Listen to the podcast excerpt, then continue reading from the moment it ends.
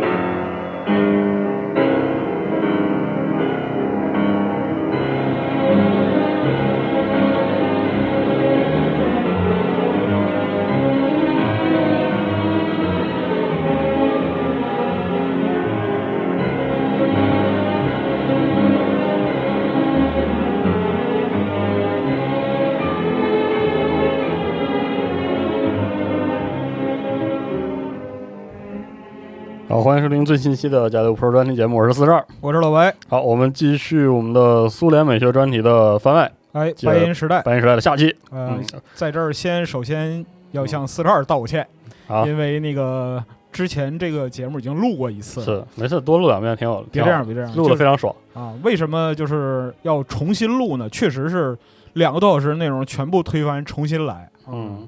呃，主要是有人吐槽我那个没有精神嗯啊，听不见嗯啊，其实是因为那个。就是在录完这个节目之后，自己在检查过程之中发现这个结构安排有问题，嗯然后漏掉了很重要的人物，其实就是没有把它的重点性突出。呃，还有一个就是白银时代的艺术关系非常复杂，这个重是心需要重新调整，所以呃果断推翻啊嗯，，这重样来，就是苦了四十二了啊，没实在事是就对不听起。啊就重新录呗。好，反正这个重录也是图一乐啊，嗯，也主是意图一乐，嗯乐啊，说内容基本上没有对的啊，大家就那个、是吧？大家可以在评论区提出自己关心的问题啊，或者说是指出这个内容方面的疏漏。嗯。我们开场使用的音乐是这个拉赫玛诺夫第二钢琴协奏曲啊，他本人弹的版本，本人弹的对全损音质，所以以说对音质比较那啥。对嗯第二钢协这个有非常非常多的版本，几乎所有成名的钢琴家都得弹，都弹是，都得弹。嗯，对而且就是我古典音乐启蒙是从第二钢协开始的啊这么牛逼，啊、哦对，这个主要呃归功于贱内啊，哎呀，当年那个推荐我就是先从这儿开始哎呀秀啊，秀之后就之后就堕落进这个这个金属的行列里去了啊，嗯是，行行行，好好好行，这期我们也提一点金属，啊，是吗？对对啊，对这些还有金属元素，有有有金属来元素劲了啊，啊来，劲对。好，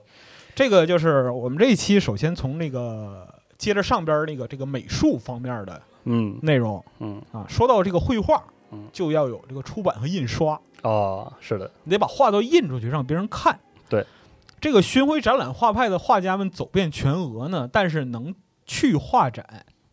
亲眼看到这个画的，他毕竟是少部分人。是的，更多的人们，尤其是处于社会底层人们，他要想看到这种内容的话，需要其他的媒介。对，但是呢，在十九世纪末的俄国，这个印刷术和出版业的重要性还没有被大家认识的。嗯有一个小例子很有意思，俄国有特别丰富的造纸资源，哦但是在一八五零年左右，俄国的纸主要由芬兰供应啊，这个事儿就就比较离谱。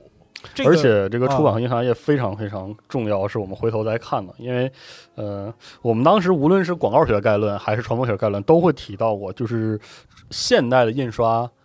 创造了这个市民阶层，是的，嗯，它它塑造了那个事实上是就是是个很新的东西，就是群体的一种认识，让是更多的认识到这个对，就是能形成一种思想的共同体。这个其实是资本主义世界里就是公民意识觉醒的一个很重要的催化。哎，这个出版是非常非常关键的，所以就是说现代出版，所以说在说白银时代这个出版事业之前啊，嗯我们得先说两个就是国内的小 笑话那嗯是吧？啊，中国的就、就是行这个都是跟圣人有关系的、嗯哦啊，就是那个近代圣人梁启超先生，啊，怎么对了梁任公啊，这个挖坑不填的始祖。啊？好，他在那个东南大学的时候，然后有一个门生，他的他的门生啊，大弟子、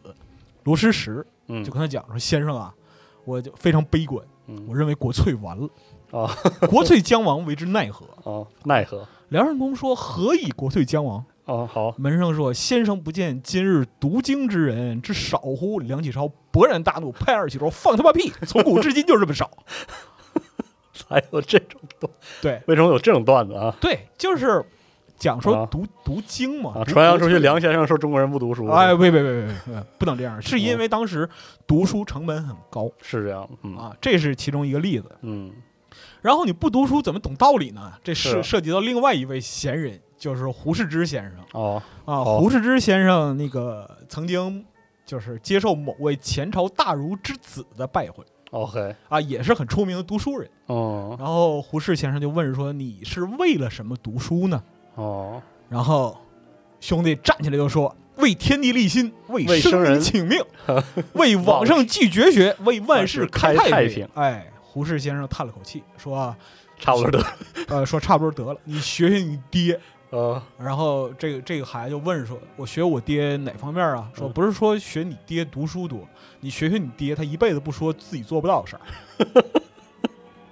嗯是，哎，其实没有现代出版业的情况下，知识就是这样的，对知识就是没有流动性的，对，所以说接下来我们说这个推，可以说推动整个白银时代，甚至改变现代俄国发展轨迹的这样一位大出版家，这个嗯也是上一第一期啊，上一期在评论区里边儿就是我们的嘉宾小白老师啊嗯，他是干出版业的，对于哎这块儿非专常门了提了解，所以他嗯专门提示我。因为它这是文化活动的怎么说，基础设施建设，对对对对对对对，那这不太能没有，那太基础，而且就是我们前边儿就是推翻的节目里边儿稍微提到了这一位，但是没有过于侧重。啊，嗯经过小白老师提示之后，其实我觉得应该对这位仙人浓墨重彩的说一下是啊，因为什么呢？他无论是在帝国时代，还是在资产阶级掌权时代，还是在这个苏维埃时代，没人动得了他，嗯。战斗力极强，哎而且他出身非常传奇，他一辈子和文化事业打交道，但他是一个农民的儿子牛逼啊，嗯，好，这位其实就是俄国近代出版业界的传奇人物啊，伊万·德里特里耶维奇·绥清。随行啊，绥清老先生，你给他一辈子的一个评价，他是一位出版界的圣徒。嗯，如果说白银时代的文学家、思想家、美术家这些人，他是盗火者，嗯他是把知识的火种偷盗出来。绥清是传火者，哎，真正的传火之人，黑魂了，黑火了，黑魂了，确实是这样。火焰江西哎啊，火焰江西，啊未被未不见网影，是吧哎，行，绥清老先生一八五一年，他出生在乡下的一个农家，哎啊，所以他所受教育，那都不能用粗通文墨来形容，基本上不识字儿。哦，就是最高学历就是胎教，对，差不多。是他当时一般来说，农家子弟的轨迹，要不你成年之后务农，嗯，要不然你从进城军去呃，当手工业者啊哦，，做学徒哦。这是一般的轨迹，所以说呢，他十五岁的时候，他为了讨生活，又去莫斯科当了一个啊学徒，进城了，进城了啊。他选了一个皮货铺子哦，但是比较离奇的就是命运的分歧在这儿发生了。哦，这个皮货铺的老板呢，他有一个哥哥，他嗯哥哥去世了。哦，他哥给哥他是剩开点儿书店的哦，啊，哦，对，留下一个书铺哦，就所以说都当那个分支生意打理了嘛，分公司哦，啊，虽凑然合说凑合运着吧，对啊，就就干着，嗯经营业务业务不太一样。嗯，比如随兴本身他是一个小学徒，嗯进去之后打杂、扫地、嗯挑水、做饭，嗯就类似这些。过了几年之后，老板觉得，哎，这孩子挺灵巧嗯，然后呢也挺听话嗯啊。正好这个书铺这个业务荒废了你也说懒得太上心啊，，不不想上心啊。这些这孩子不错，亲那个，挺勤快，挺细心的啊。哎，诚忠实肯干哦。你去那儿那个打理书铺吧，他就去这个书店啊，弄业务去了。哎，动了几年之后呢，他发现一个问题啊，就是说他接触到的书嗯，和真正意义上的书不是一回事儿啊。完全不是一回事儿。啊嗯这就好像俄国沙皇时代，就是上层的贵族和农奴之间的生活一样，撕裂非常的严重。哦，上层的人们呢是有正规的大型出版商和书商的，啊完全为了这一层服务，王公贵族、哦，资产阶级为他们服务，而且就是各部分的，就是出版社，它分工是很明确的啊，没它有不是那种市场竞争关系，对，啊没有竞争，皇家指定，因为当时在沙皇那儿有这个出版检查制度 OK 啊，哦，规定是非常严苛，不是说什么事儿你不能干，而是只指定了哪些事儿你能能干干啊啊。这个事儿非常夸张。然后呢，权力寻租， ，OK，编者是特权，也是有特权的，嗯，作者是有特权的，读者也是有特权。嗯，这个就很离谱了，僵死了，嗯就硬在那儿了。嗯另一方面，底层人民看的东西是什么呢？有点类似于我们过去讲这个美国，就是啊文化大发展的时候，低俗小低说俗小说啊啊， ，pulp fiction。嗯就是这样的种一个东西纸质也不咋地，印的也不咋地的那种哎小册子，你像就是啊，我们谈到卢布和戈比这个概念，你把一卢布想象成一块钱，嗯，一戈比就是一分一嗯钱。分钱，啊哎，对，这种低廉价格的小说是什么？一分钱就能买到，哦一戈比一戈比的小人书，类似小人书，这对个意思啊啊，就版画本、三流小说。然后这个皮货铺的附属书店呢，其实就出这种就是廉价的小书，哦，主要是拿来运行运营这种生意的，对啊就是印的也烂，卖的也烂，买的人也没有什么文化，图一乐，哦图一乐那是真正图一乐了。是吧对对对，就跟就跟我们节目似的。哎，这不是我说的啊，有事儿找他。我说我说啊，啊行，所以说，随兴他有一本自传叫《为书籍的一生》，哎，他在里边这么形容说：不看书、不识字的风气，像是一片浓密的光线无法透过的黑暗，哦，它笼罩了四周的一切。而一小撮坐在彼得堡深宫内院的人，正支配着全部俄国人民的生活。哎，传火者呀、朋友们，他马上意识到了，就是说这个打破这种彼得堡内的老爷们的这种对知识掌控的这个关键是看书，是而且识识字，识字把文化传播去，而且长年累月以来，人民对于读书有一种恐惧感。哦，因为他跟贵族老爷完全绑在一起。他这个书的概念，就是文化知识概念，是和贵族身份和特权身份绑定的。嗯啊，这个东西是导致人民对读书、对文化知识有恐惧感的一个核心，心原因。所以呢，随兴就投身出版事业啊，嗯他开始就是接接手这个书铺。后来他不满足，他觉得就是说我只是做这个下游的销售运营嗯，没劲啊。啊，我得自己介入到这个出版这个地方去。哦，从工业开始，他要自己干一个实印厂，哎呦，就是弄印刷机自己印自己印。但是问题来了啊、就是我们暂且不提，就是出版检查这一块儿，是他做底层生意的话，就是沙皇那边儿因为没有成文出版法，所以说也干涉不到他太多。嗯，重要的是本钱，是，这是毕竟是个资本运营的事儿。他工作这么多年嗯啊，攒下了一点本钱，四千卢布，哎啊，但是呢，开办一个厂子所需要的这个材料和机器成本至少要七千卢布，哦他很为难。这时候他的东家是一个善良的人。哦，就是说小伙子，你想干自己的事业，哎啊，那就是我可以借给你钱，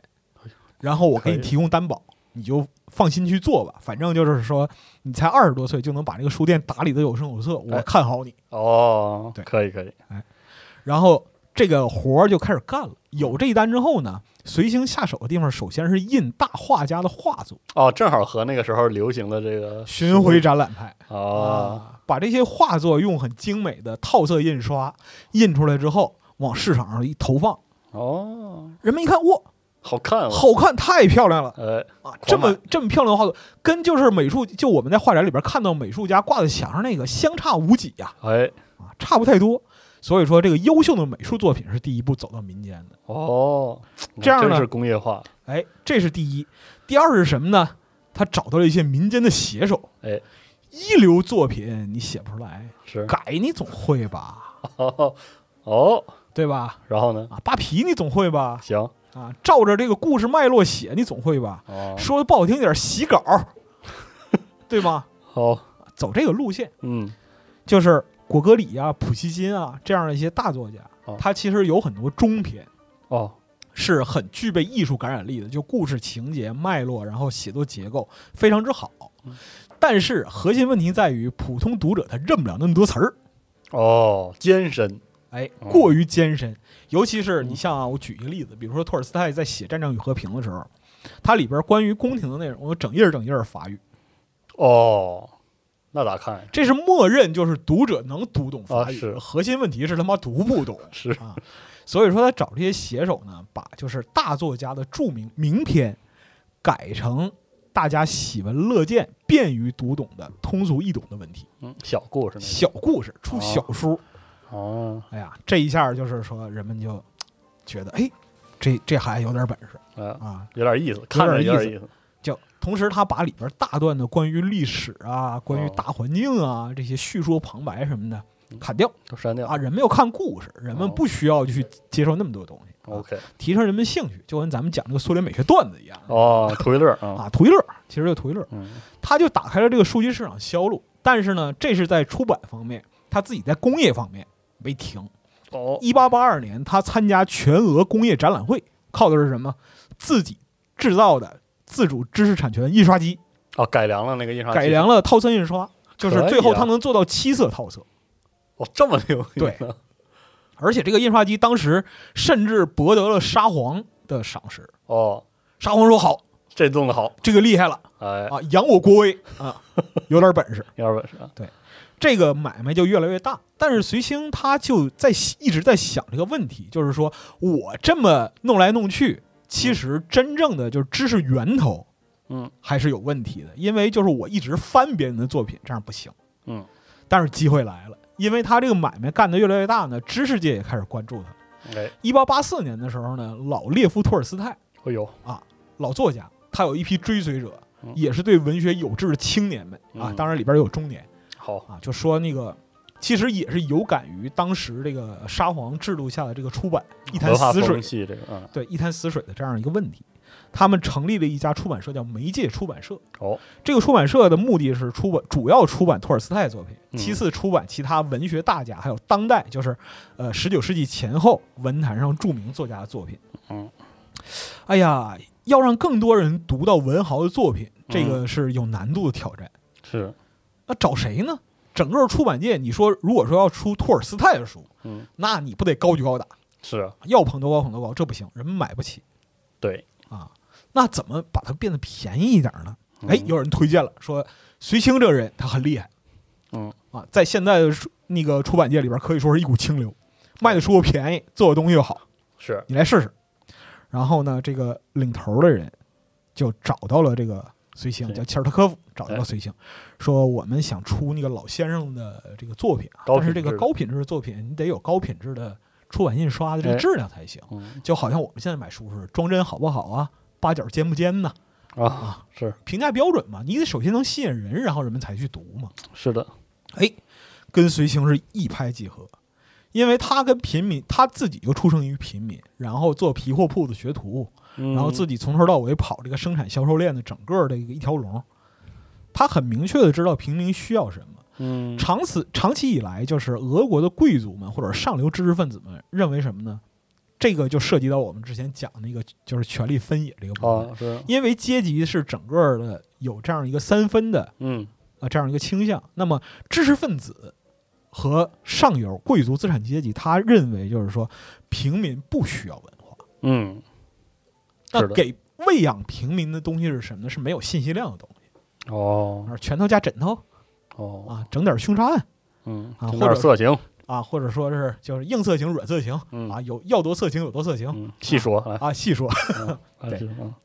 来点色图，来色图啊，对然后就是披这个故事皮的传教故事。啊，就是圣经啊，然后哦东正教经书啊，改写一下就那种啊，哎，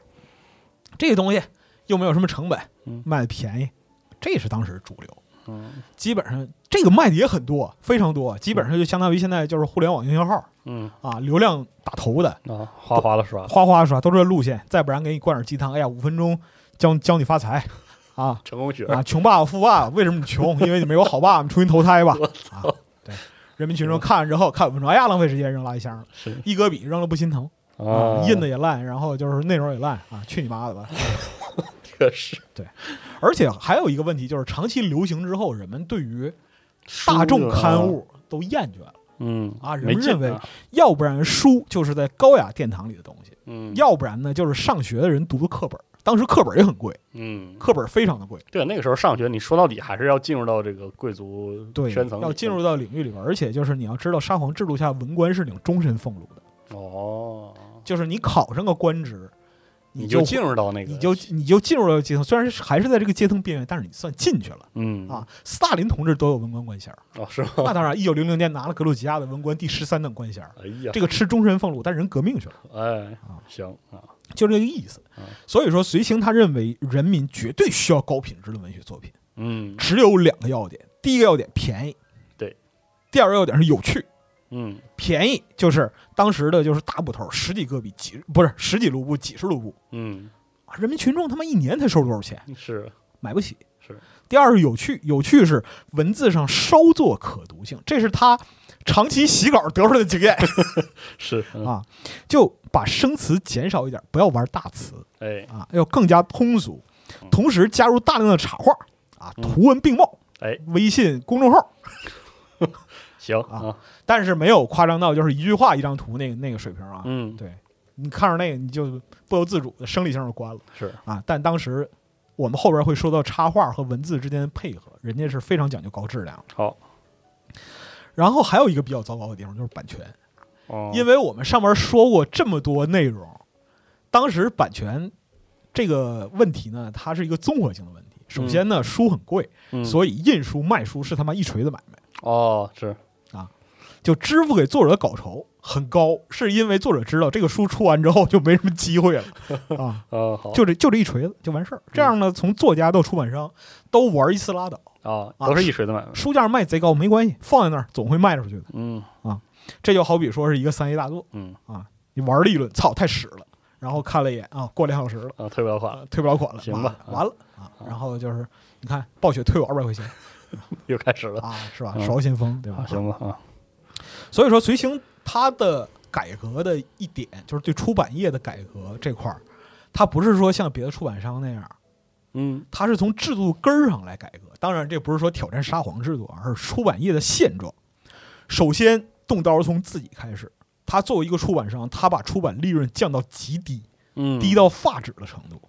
因为当时这个出版制度的垄断性，这个书的出版是暴利，嗯每本书赚钱从一卢布起，哦哟出版利润一卢布起。当时一个俄国的普通农民家庭一年的收入大概十几卢布，哇塞就几十卢布算不错的。哎呦天所以说，随行这边他就认识到这一点，人民群众要买得起才行。嗯所以第一点，我少赚钱。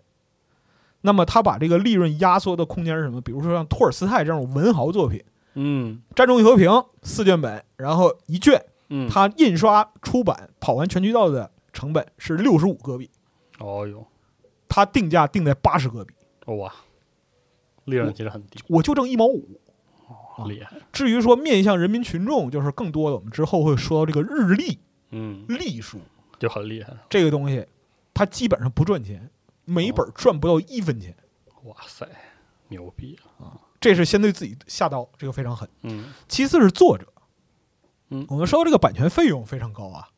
那作者你得给钱啊，是而且这个惯例在那儿呢，对吧？您出书不给钱行吗？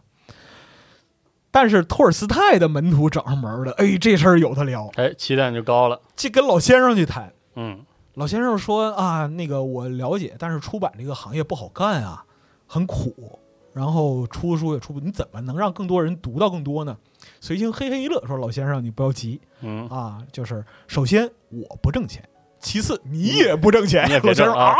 啊你也别挣啊老先生说：“我这这我这给啊他这详细解释，就是个中的缘由啊，嗯就是说，要是为了薄利多销，就是我们一本书挣钱少，嗯我们就必须卖得多，嗯，为了这样的话，我们必须把所有链条都打通。那么，出版、印刷和创作这块儿是源头。嗯我们开始把这个就是盈利的期待值压得低，嗯你才能把这个定价打下来，定价打下来才能卖得多。嗯然后老先生想一想，哎呀，这个起步要求很高啊嗯，啊！但是听听你说很有道理，是，那我们试试吧。他跟托尔斯泰达成的协议就是什么，一版一印不付稿费，哦，不付稿费。直接不付就印，对，哦，然后一版一印，我们定一个印量，印量这批印量都出完了，市场还有需求，重印加稿费。加稿费，哦，这个就是彻底经过市场考验了。你一个作家，打个比方说，你写小说，你来找我说印吧，嗯，印完之后卖不出去，砸手里，拿稿酬你跑了是啊，不行，这不行。好，啊，有一个市场筛选过程，市场要求重印，你自然就拿着钱，哎，这是第一个。第二个，支付稿费按照印量比例来，卖多给多。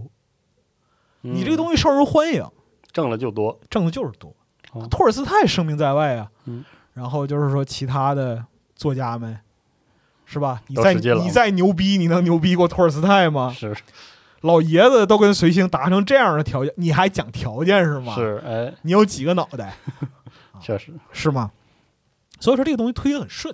而且它卖的多，有很多作家还是挣钱了，哎，所以很多人还是愿意来，所以大家是纷至沓来嗯啊。其三就是这个产品质量极其的高嗯，和当时我们讲就是说市面上流行这一戈比一本的低俗小说比啊嗯，打个比方说，他也出一个通俗读本，嗯，十几戈比，嗯，这是托尔斯泰作品的简写，你读不读吧？是啊，你也好扔看呀，对你扔十本拳头加枕头穷爸爸富爸爸，你也顶不过一本托尔斯泰，对不对？是啊，你得小写。消息，消息消息，消息，托尔斯泰、列斯科夫这些著名大作家给他出作品，嗯，然后他这边就是长期培育下来的写手团队嗯，啊，帮助修改。哎呀，然后里边不是要有插画吗？嗯，别人你随便找个，就是说民间小画师什么这那的，对吧？你微博办一下工，嗯这边直接找那个巡回展览画派列宾、苏利科夫，我们上期提过如雷贯耳大家，哦你知道吗？都来，那个您手里给画版画，我哎呀，就是价格市场价，我给您钱，哦，牛逼，嗯不是说那什么义务劳动啊，哦，不是说扶贫来了，不是，咱们按市场的价格走。牛逼，但是您这个画是配托尔斯泰的文字，哎，您想好，也会做生意，我觉得哎，很厉害啊，像就是说伊万诺夫这些就是现实主义大画家，那都来过来画插画，嗯然后科技书籍，或者说其他的一些类目的书籍，俄罗斯皇家科学院啊，学者来给我编这个条目，呀出钱出现啊，没有问题，卖嘛，是对吧？但是它最大的功绩其实是在不赚钱的隶书上。日历，日历，嗯对于这个日历来说，嗯就是他常年的观察农民，他自己出身农家，他观察农民，发现很多农民一年只买一本书，这本书就是日历，是啊就他就是工具书，你得知道时间啊，知嗯就是你按知道节气，哎，按中国说，知道节气，什么时候下地，啊是的什么时候播种，对对对对，等等等等等，对，有一个时间对照，这是一个特别重要的工具。但是传统的就是俄国出版业呢，就把这个他不认为日历是书对啊，啊，就要多烂有多烂，嗯要多凑有多凑凑，合凑合得了，凑合凑合得了。嗯啊他把文化放在日历上，哦，随心有选择，这是从随亲开始的。哦，就是那日历上有点儿你，小时候看到，就是对对说对日历上有一些小 tips 对对对对，对啊，对吧？这个是从随亲开始，我操，什么圣徒纪念日啊，火车站名称啊。啊你打个比方说，到了秋收季节，你得运农产品到外边去啊，啊，然后就有那那大个，火车。到了秋天，你一看，哎，这日历上写着这个火车站名儿，从我们家坐坐哪个火车能到哪儿哪儿？哦，好，了，可以去试试啊。农产品的价格、收购价格，然后后甚至包括说什么呢？绞选怎么治，太好了，对吧？很合适啊，斑秃怎么治？好，民间小药方，嗯，你想想看，就是我们最传统日历，就是一页纸一页纸撕的是那个日历上边，就每个这上面 tips 对，差不多小生活小常识，差不多是这些，哎，哇，这个东西就是给老虎大众准备的，太牛逼了，而且就是为了给大众印这个不挣钱的书，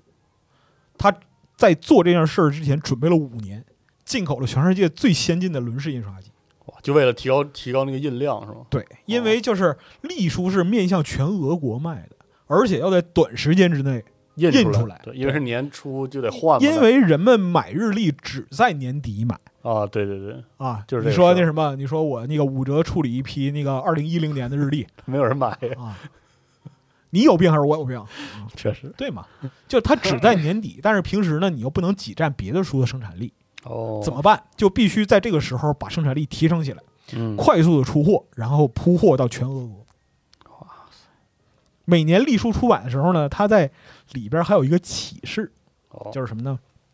把我这个日历的编辑部哦地址告诉这个就是买日历的人啊。，有意见您给写信哎，有缺点您提嗯啊，评论区见 ，OK，可以，啊，人人民群众非常开心嗯啊。比如说罗斯特克地区的农民觉得嗯啊，我们这个地区有什么什么什么需要，我们这边农产品是什么，您能不能提供哪方面的蔬菜啊，或者说什么的哦这样一些那个介参绍啊介绍参考啊，我们去哪儿买种子啊，种子怎么播呀，哦或者那个，或者说克拉斯诺达尔边疆区的人们认为，就是说我们这边应该多来点游客哎啊，呀类似这种啊，地方风景。牛批，哎，他这个栗书卖到最后是什么呢？就是销量每年销量六百万起步，哇塞，最高的时候年销千万，就事实上统治了整个俄国日历市场，一本书挣一分钱也不少挣，不到。对嗯，但也不少但核心问题是什么呢？第一，农民如果一年只买一本书，他就只买随清出版的日历；对第二，如果农民要买第二本书，他他他就会买随清的书。确实这个就更牛逼了，因为真牛逼就是说，那个随着家庭在不断成长，人们就是包括说农民，虽然农民很苦，但是他也在寻找能够让自己改变命运的办法。嗯啊也是想要越来越多人人其实开始重视这个教育、书嗯读书，重视教育。哦，所以说，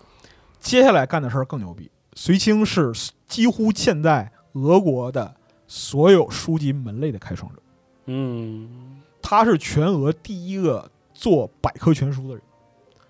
儿童百科全书、平民百科全书，太牛逼，非常廉价的，就是相对来讲和大部头，它是大部头，嗯但是它是平装，印刷哦质量不差，哦，价格相对便宜。然后这个书是什么呢？你买回去摆在家里，你生活里边万事不绝，都可以查，翻一翻，哎呀，找他看看。儿童百科，小孩子各种各样问题，有小孩儿要吃什么，不同年龄阶段你要接受什么样的教育，哎呀怎么认字儿，然后小孩玩什么游戏哦，啊，跌打损伤，小儿夜啼，哇，这么牛逼呢，我操，这个非常厉害。然后还有一点是什么呢？他面对儿童，把大作家的作品改成儿童读，太牛逼了，这个真的太牛逼了，这个开创了整个苏联二十世纪的儿童文学传统。所有的大作家都写童话，在俄国，大作家写童话是一个传统。哦，渔夫和金鱼的故事哦是啊是普希金写的。哦，对，普希金写过七个童话，个个牛逼。是啊比如说前两天那个札幌嗯，有一天晚上突然问我：“老白，你知道拔萝卜吗？”我说：“我知道啊。”他说：“这是阿托尔斯泰写的。”我说：“对呀、是啊我说：“是啊，是啊，可没不是错啊可不是吗？啊。嗯，又想起了那个雇佣兵，那个雇佣兵那故事，说俄罗斯来的都会，”对，都那个熊这个熊这熊在树上还是这那个个我们下这个我们下一轮讲，下一轮会就是那个讲。对对对，嗯就是那个这个是苏俄的，就是义务教育带来嗯的带来的啊是的，但是苏俄义务教育政策直接从随行的出版事业受到极大的启发。行是对的，然后就是，而且他对待儿童文学很严肃，嗯，溥仪金、嗯渔夫金鱼故事、七个童话、图一乐那种列宾画插图拉满拉满，人都傻了，这低配搭高配这不合适啊。嗯不行就得整，但事实证明，嗯，人们对于这样的书特别欢迎，真好，极其的喜欢。对哎，那么到最后啊，随行就是已经确实已经上，因为他跟知识界的关系嗯，非常好了，随行的就志向也很大，很大，他上升到更高的层级。嗯，他花了五年的时间，请了上百位专家，嗯，写了一本军事百科。我操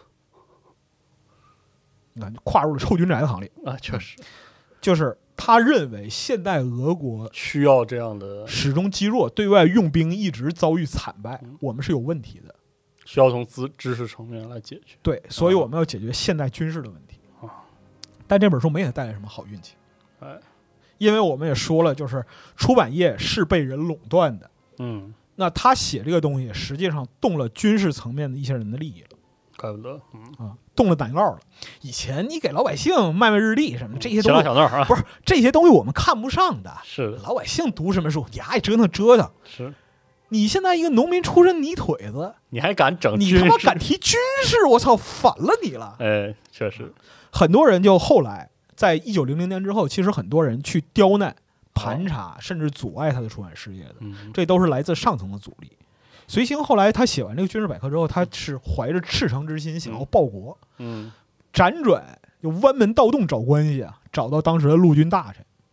哎，说那个什么，请您看一眼这个书。至于这个书后来的命运，他在他自传里边只简单提过了一次，说哪怕只有五分钟，已经能够使我明白，俄国的国防大权是操控在他妈什么样的人手里。可以，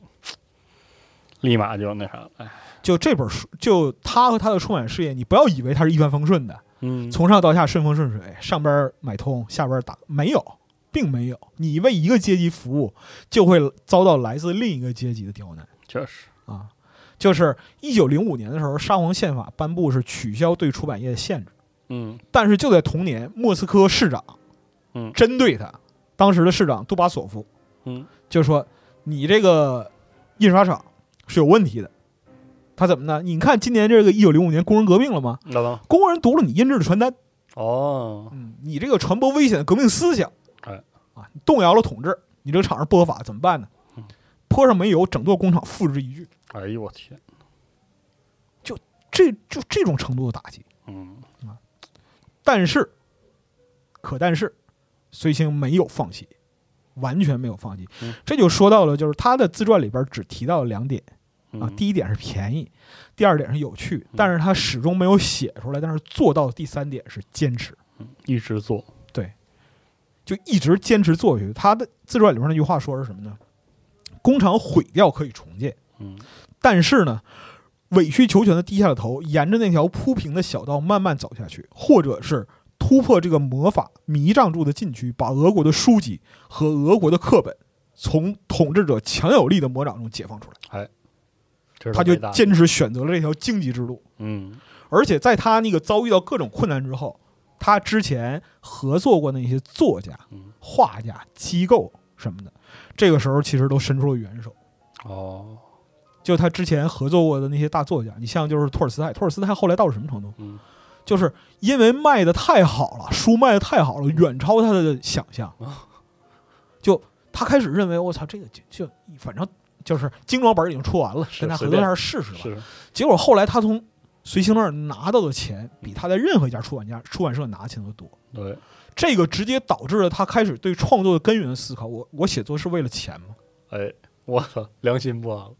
他放就是他跟随行合作之后，到哪具体哪一天我忘了，但是托尔斯泰放弃了1881年之后所有作品的版权，哦，稿酬也不要了，大家随便出，稿酬我不要了我，操我写出来就是给你们出的，如果有人读到，感恩。哇塞，这么牛逼，啊而且在托尔斯泰老先生的影响之下，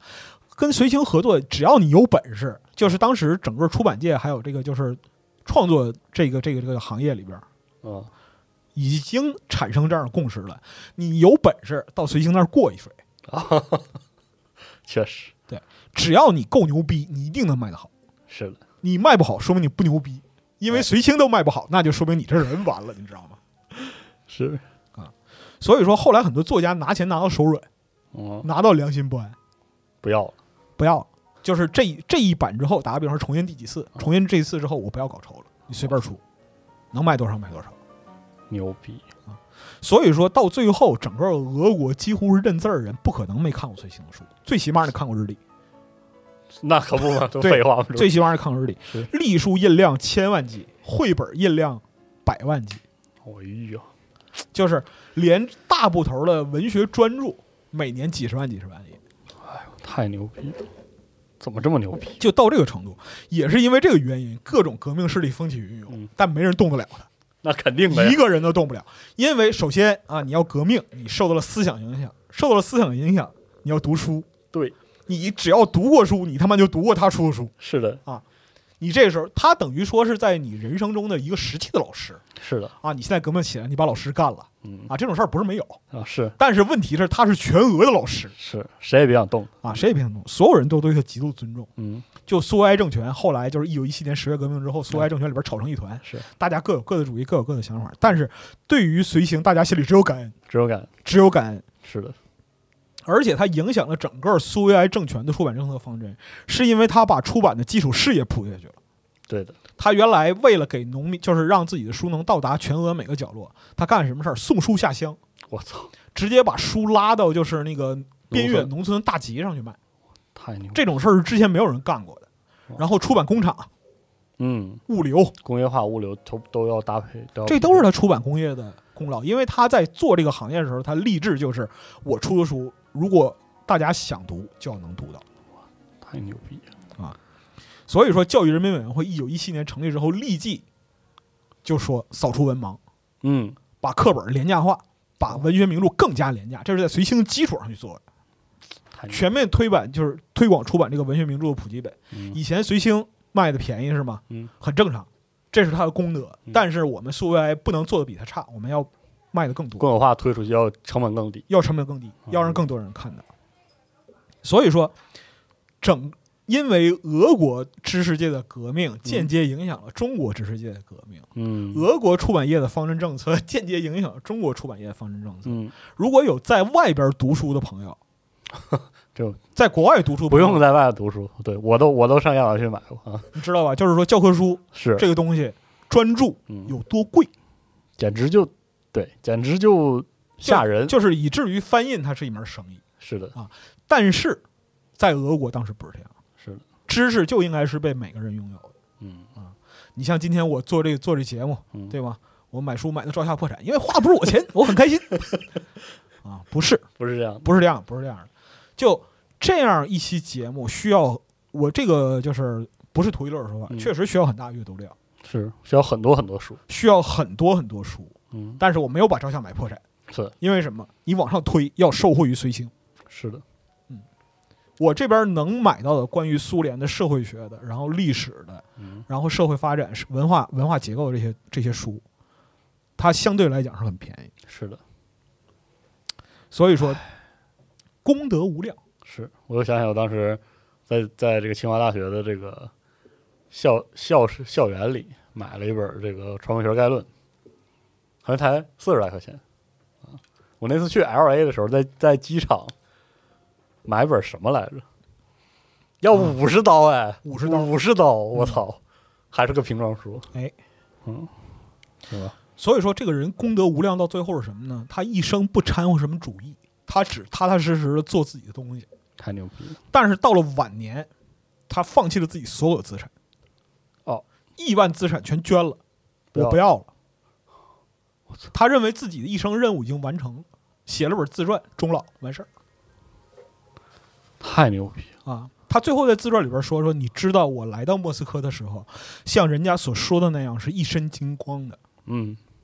现在我什么都不需要了，一切都是空。我已经看到我一生工作的成绩，这对于我来说已经足够了。一身金光的来，一身金光的去，应当是这样的。然后说，一位编年史的编者说，书里的话就像是给全世界的人解渴的河流一样，我们不必这样想。一位庄稼人和老百姓需要的是什么特殊的河流？嗯，河里面都是民粹主义的牛奶和传道说教者的蜂蜜，不是这样的。嗯，只要河水是洁净的、是流动的，庄稼人自己就会吸了河里的水去喝。太对了，就《为书籍的一生》这本书是处处朴实无华，因为它本身就是教育成，虽然它跟知识界打了一辈子交道，但是它的基础教育嗯哎一，般，所以它用词非常朴实，太，只是说大实话。嗯，你这本书读下来之后，于无声处听惊雷。真是牛逼，白银时代那么多就是文学家、作家、诗人、美术家、音甚至音乐家，嗯，音乐家还是乐谱。后边我们会说到尼因斯基的事儿。尼因斯基买纸，在瑞士买纸花很多钱，他还抱怨说他妈在我们俄国买纸不用这么多钱操，啊！ 你得你得知道，就是说他做出多大的成就，影响是后世多少人。太牛逼这是出版界的就是圣人、传火了，者、圣人。嗯随兴。这才担得上圣人的。这才担当上圣人。但是呢，就是我们不能这一期节目不能单说一个出版印刷就完事儿了，是啊，出版印刷影响到所有的行业，是嗯啊，文学、美术啊，音乐，对嗯啊，其他的乱七八糟的、啊，音乐这块儿其实开篇听到这个拉赫玛尼诺夫哎，啊，全损音质，第二第二钢琴，这是他一生最高的艺术成就。嗯，我们上面说的这个康定斯基的绘画和这个音乐的韵律联觉嘛，啊，相关性很强。嗯但是白银时代音乐成就怎么样呢？其实对于古典艺术稍有了解的朋友啊嗯，大概都能知道，那个时代也是风起云涌。对啊，这个白银时代很著名的诗人啊，亚历山大嗯亚历山大布洛维奇布洛克嗯曾经说过，俄罗斯是一个年轻的国家，它的文化是一种综合性的文化。在俄罗斯，正如绘画、音乐、散文和诗歌是形影不离的一样，哲学、宗教、社会活动甚至政治彼此之间也是密不可分的。嗯它们共同形成一股统一的强大水流，承载着民族文化的宝贵重负。嗯先锋艺术概念，我们说印象派啊、立体派啊、结构主义这些东西，它其实是影响着所有的艺术门类的。嗯啊那个时候也会有就是宇宙主义啊、嗯新原始主义，各式各样的，各式各样的就是回溯民族性和历史性的创作，因为有这个就是泛斯拉夫的这样一个思潮在前面嘛。有那个阶段嘛啊，，我们要找回就是属于俄罗斯的这样一个音乐细菌，嗯嗯啊好，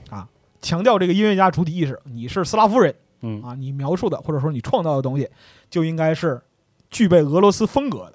嗯这是当时的一个倾向。在同期呢，音乐这个玩意儿呢，你通过印刷，这是随行没法解决的问题了啊，啊。对，随行当时没还没有研究这个普及型录音机这一块儿东西啊是的，就磁带、CD 那个时候也没有嗯啊，怎么办呢？音乐的人民性通过人民音乐会彰显。哦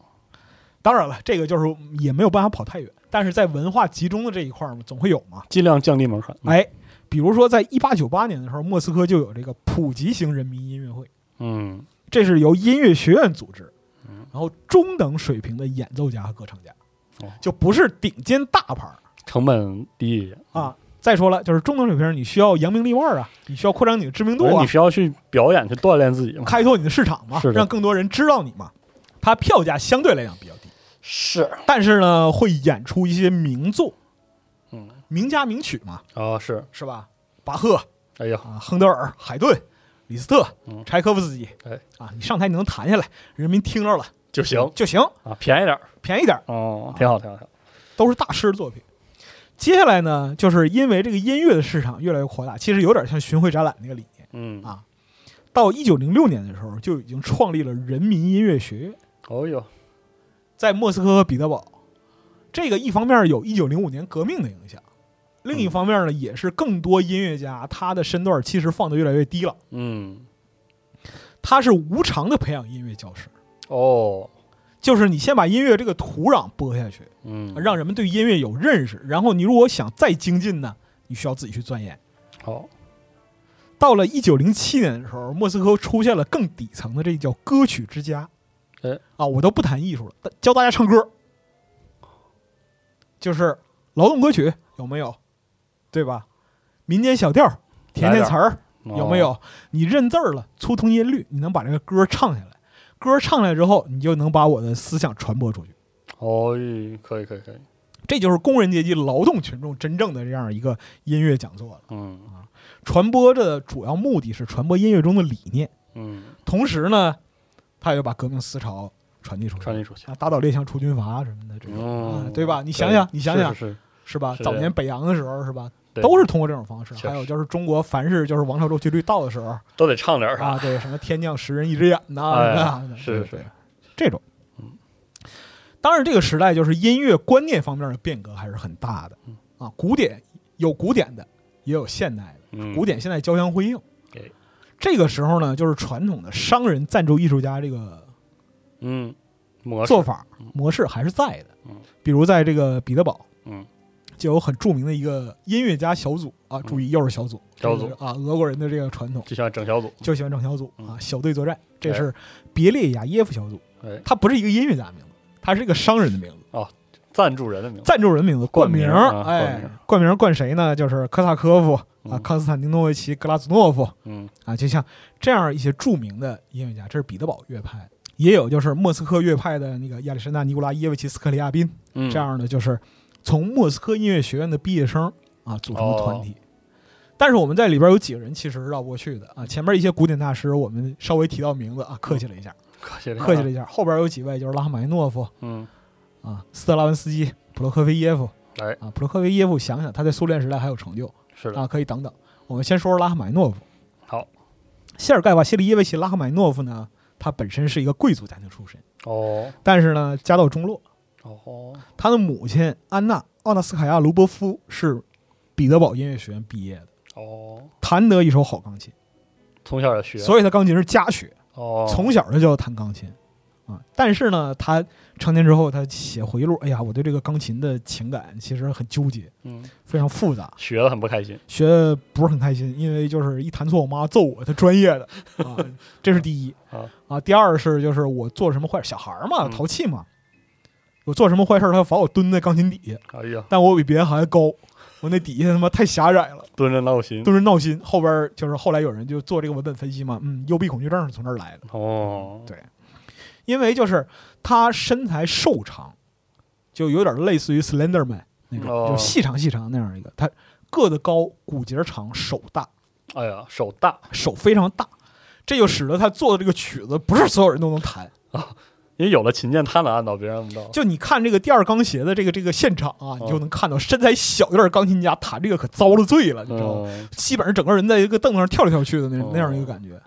因为他有这个能力，他他的左手能够跨十二度按琴键，哦，你可以看到，就是如果你看谱的话，你会看到，就是在他的作品里边，很多东西是他根据自己，我我认为我这个能做到，别人没有理由做，确实别人做不到啊 嗯，哦啊，就这样的一个情况。感觉小提琴也有类似的情况，嗯是，嗯，天赋嘛，是天赋。但是后人说他可能有马凡氏综合症，哦，所以他手大，手大身高身高，哦，啊，代谢慢一点儿。原来如此，嗯，嗯，有可能，然后拉赫玛尼诺夫经过母亲的这样一个摧残啊，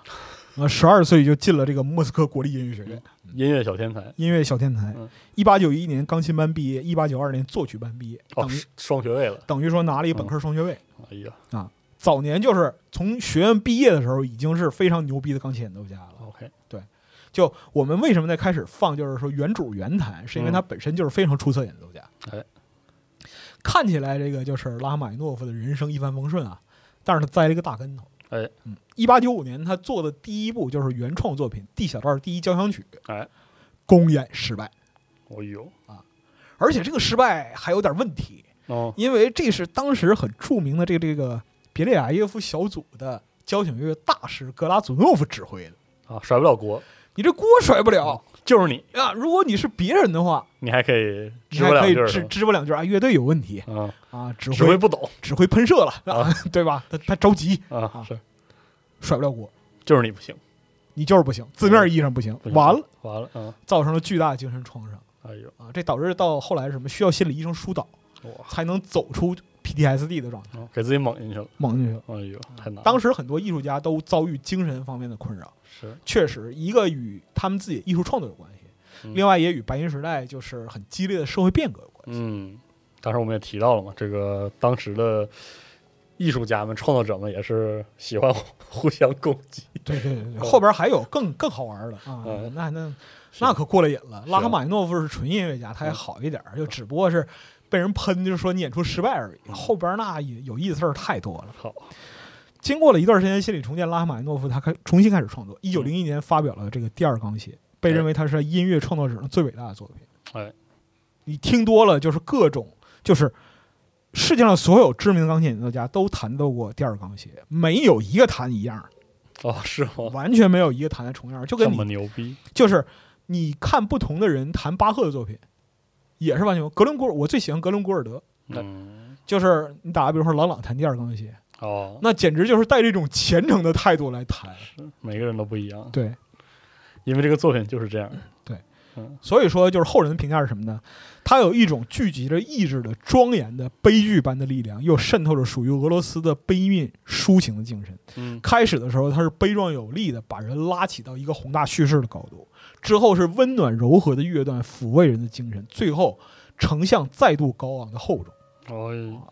这样一个反复。嗯之后他的其他作品啊，像就是《第二交响曲》啊，然后《死之岛》啊，《D 小调钢琴协奏曲啊》这些，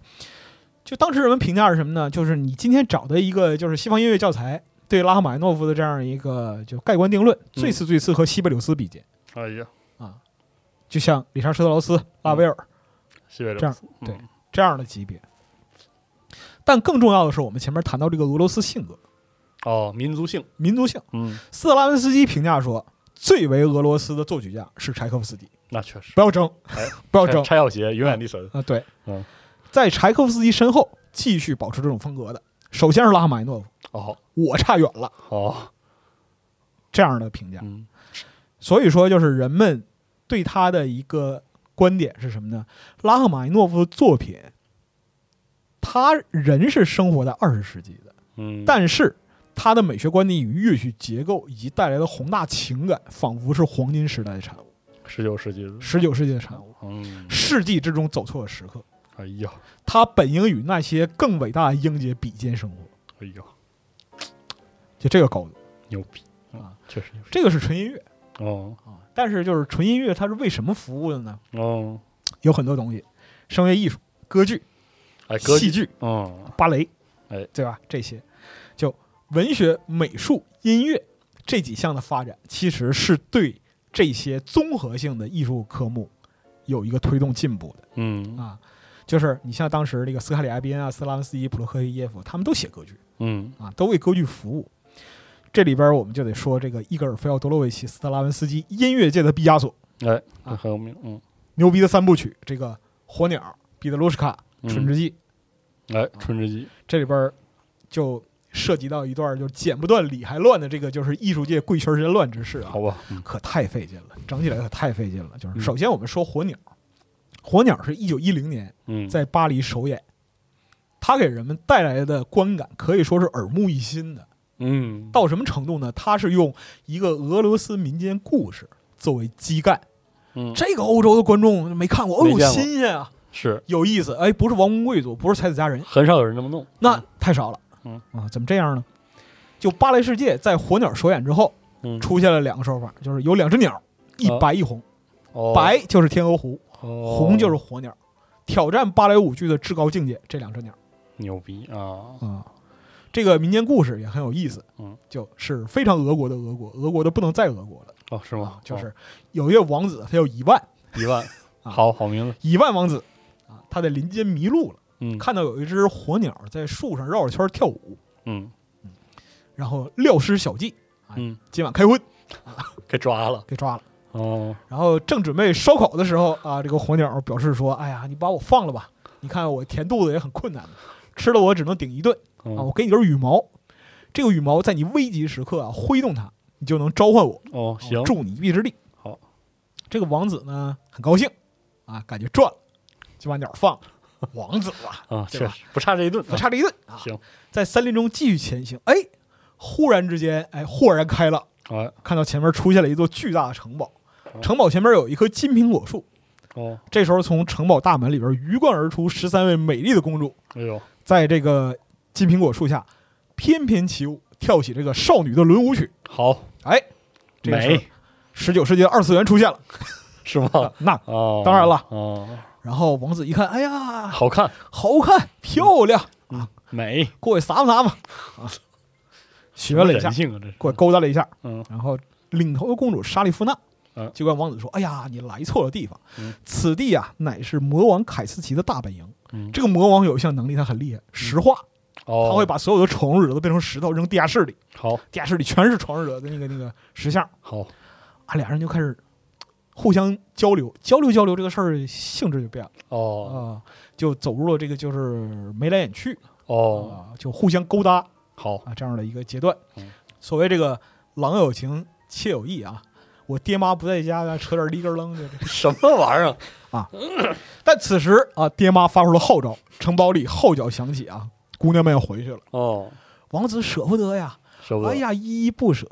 美色当前岂可错过？对，OK，吧嗯，嗯，你像海涅说的啊，妈的，这个年轻姑娘，我敬为染指 啊。你他妈，我刚想说海涅能有点啥好词儿，怎么 海又涅悲歌嘛，确实你查的。嗯，是行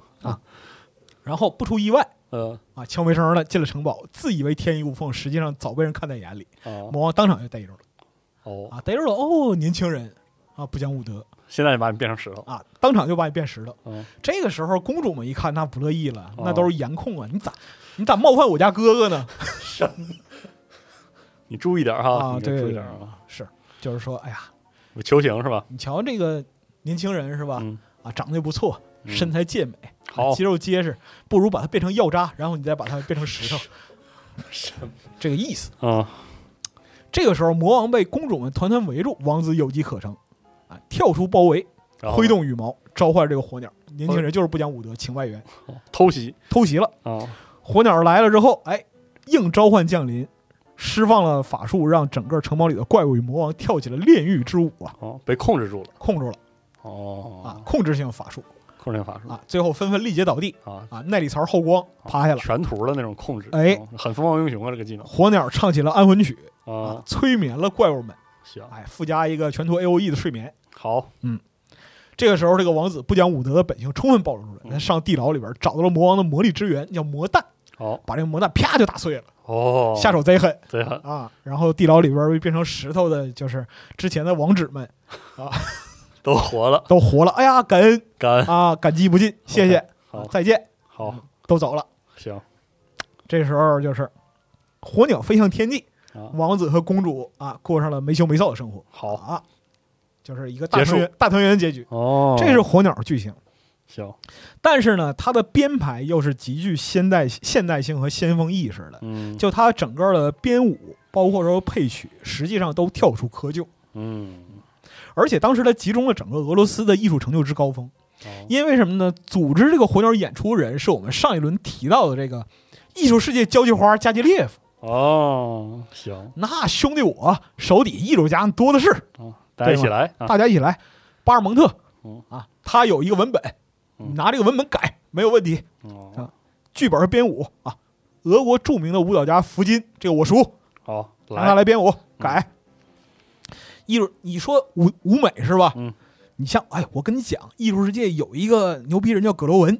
他一幕剧能画四千张设计图，就他了，他啊爱这个，让他干。好，你像巴克斯特、葛罗文嗯这些，就做这个火鸟的舞台设计。所以说，这个火鸟是集当时俄国艺术之大成。嗯，一上映技惊四座，当时首演的时候就所有人都飙了，台下震惊了完全震惊。德彪西首演在台下，嗯，看完之后，就是因为他之前听过这个火鸟曲子，但是没有演出，嗯他一琢磨就这么回事儿吧，看一眼，看一眼嗯。看完之后直接蹦到后台找斯拉文斯基，嗯，踹门进去就是握住手就说太好了，太伟大了，这就注定是不朽的作品，你知道吗？因为德彪西当时已经成就很高了，嗯，音乐家之间惺惺相惜，情不自禁。跨越了年龄，哎，才华的赏识啊！哦所以说，斯特拉文斯基二十八岁一举成名。啊，就写火鸟，在这之前呢，他只有一部作品叫《烟火》，也是加基列夫在这现场看了这个烟火首演，嗯，然后跟他说：“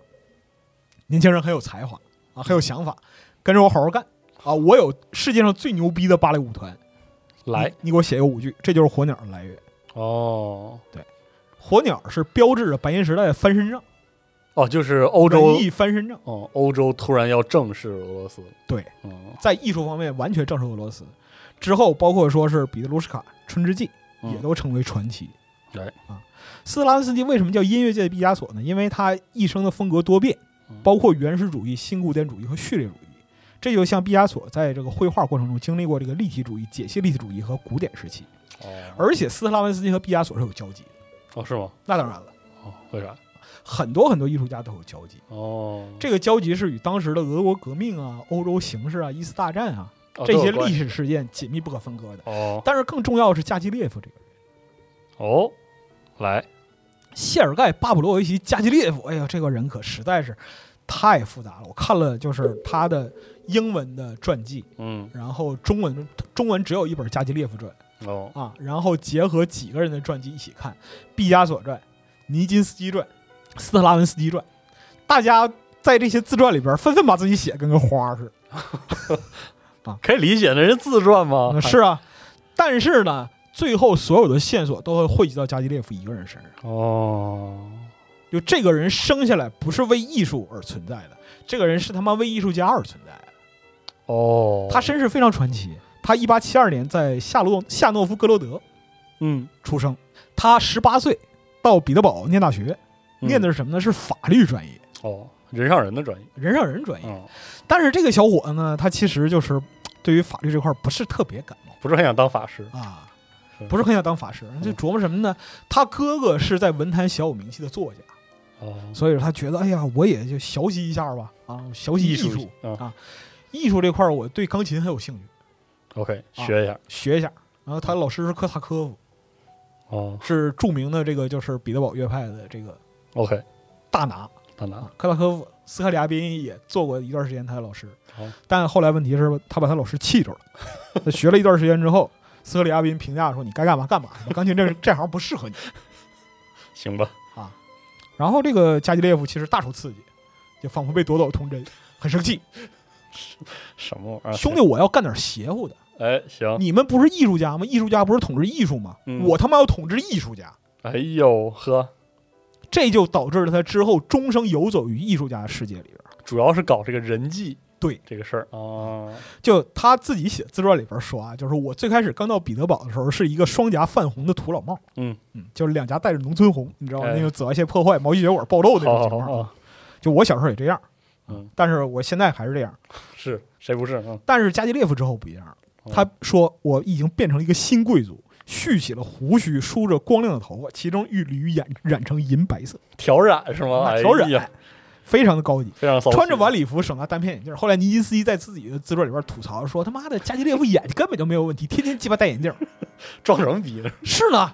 就是说他戴着眼镜他看不清楚东西，但他非要戴。啊，行嗯，嗯，他的就是加基列夫自己在自传里边写说，大家把我看成一个钻营者，一个流浪汉，一个投机商，总之鬼才知道是什么家伙。我对此了解一清二楚，你们家看不起我。哎，但是我仍然打扮成这副怪样子，出入贵族沙龙。哦，就是混，social，他从圣彼得堡大学毕业之后，法律专业毕业之后，他也没走上就是法师之路，嗯，好，他去做皇家剧院特办，做俄罗斯肖像展，哦，然后到处去跟那个就是画家、文学家、艺术家们去嗯交际、去认识。哦，而且这个人是一个天生的领导者，哦他能把一个事情安排井井有条。能拢住人，哎，艺术家最新创作，但他可能不知道怎么做一个画展能吸引来最多人。哦，他就加基列夫有这个天才，哦，这也是导致他之后干艺术世界的这个这样一个原因，能传到事儿，把人攒起来了。哦嗯，好厉害，而且就是后人对于他的评价，其实有这一条，说任何工作在他的领导下都会产生某种幻想与冒险的魅力，嗯，冒险的天性总是占上风，驱使他奔向远方。他其实什么都沾点儿，他学钢琴，嗯音乐也会，然后在自传里吹嘘说会绘画，啊会编舞，芭蕾编舞。你看尼金斯基那个舞都我编的，尼金斯基说他他妈根本就不会，他会什么呀？呃，行，啊，说他不从事绘画，不写剧本，不编排芭蕾舞剧和歌剧，却富有灵感，满怀热情地从事组织筹备工作，在广告宣传方面尤为出色，啊，天生广告人天生老人，啊，天生就是一个才华横溢大师嗯。事实证明，确实从彼得堡到莫斯科，加基列夫的恶名无人不知，无人不晓。嗯，主要是能成事儿，能成事儿，虽然没有什么能力，但是能成事儿，确实能成事儿。而且这个人有一项天赋非常牛逼，之后在他自己的书信集里边儿，嗯，他自夸过这一点，哦，就是说我这个人对于创造美没有什么本事嗯，但是我审美极其敏锐，哦，行，我看中的东西没有不成的。那还是挺牛逼，所以说，这就是斯特拉文斯基刚演了一部作品，他立刻就给发掘出来的这样的一个原因。嗯，很厉害，而且在芭蕾舞剧这个方面，他是一个开创者，哦他被称为芭蕾沙皇。哦，就在一九零零年之后，就是从一九零七年到巴黎开始巡演嗯之，后的三十年里，他基本上统治了整个欧洲的芭蕾舞界。嗯啊，这里边有两个原因，第一个是他非常出色的手腕，嗯，第二个是当时的芭蕾之神尼金斯基，我跟他们在有后关对跟他有关，我们在后边会演会说这些东西，好，因为当时的芭蕾是一个混沌的状态，嗯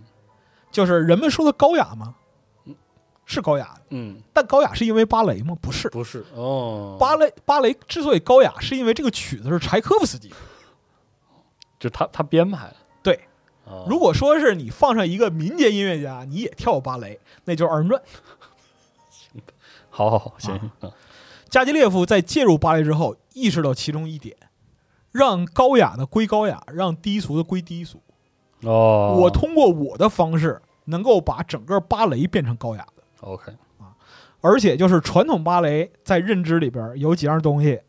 是去不掉的：嗯芭蕾舞裙儿、嗯足尖舞鞋、传统双人舞、步、旧步，一个人也能演，单男单女都可以，哦，对一群人也能演，完全没有问题。哦，四个小天鹅没问题，我上一个天鹅也能演。也能演哦啊，牛逼，这就是他的一个突出的独创的部分。而且这个人心脏极其大，发生什么事儿他都不在乎嗯，也不是说完全不在乎。这个人就是说性格也很极端，后边我会说的啊好，这方面。但是他是一个综合素质极其高的人，就是战斗力极强的团长、CEO 啊，嗯交际花，就是赵夏现在那个位 置，推手，推手，文化推手，芭蕾文化推手哈，行啊，可以文化会员交流核心，可以这哦么说。行吧，啊给他工作的艺术家不计其数。嗯啊，就前面我们提到，的就是艺术世界那些写字儿的、画画的，全都干，全都给他干全，都给他干。我们前面说，就是葛罗文这样的牛逼的，就是舞美大师，哦这都给他干活。后边还有巴勃罗·毕加索，对，斯拉文斯基和毕加索交集就从这儿来，你知道吗？哦，对然后毕加索给斯拉文斯基画过三幅自画像，都传世了，非常漂亮哇，非常棒，非常牛逼。啊，就说拢事儿这事儿，这这部分属实让他给整明白了，对，然后德彪西去看了，就是看了，就是他在一九零七年在巴黎办几场演出，哦，啊，会后就在日常交际上喝两杯酒，发现自己开始给干活了。还挺牛逼啊，我真是，对真是牛逼，就是是斯拉文斯基的《春之祭》曲子写出来之后，嗯第一次试听嗯，是斯拉文斯基和德彪西四手联弹，我的面子高高了，我对，哦，这个是弹给加基列夫和当时的巴黎文化界名人听的，牛逼啊，牛逼，行，就到这个程度。就是，但是嗯，最有争议的也最复杂的其实是他私人关系。哦，哎，对于他的人生稍有了解的，我觉得就是说学艺术史啊，或者嗯是古典艺术有兴趣的朋友，可能到这儿知道我说什么了。哦 哦，啊很有名儿的人是吧？他非常有名，私生活方面是吧？私生活方面太有名了。哦就，是啊好，你甚至可以专门出本书，就是谢尔盖·巴甫洛维奇·加基列夫与他的情人。对，哦就因来为劲他了啊，来劲，对，因为他细情啊说细说，他情人都是男的，哦哦，这么牛逼，是的，男男。哦，行，他在一九零七年到一九零八年组织了就是巴黎的俄罗斯历史音乐会、俄罗斯歌剧大会。嗯，啊，这是他的一个就是出名的地方。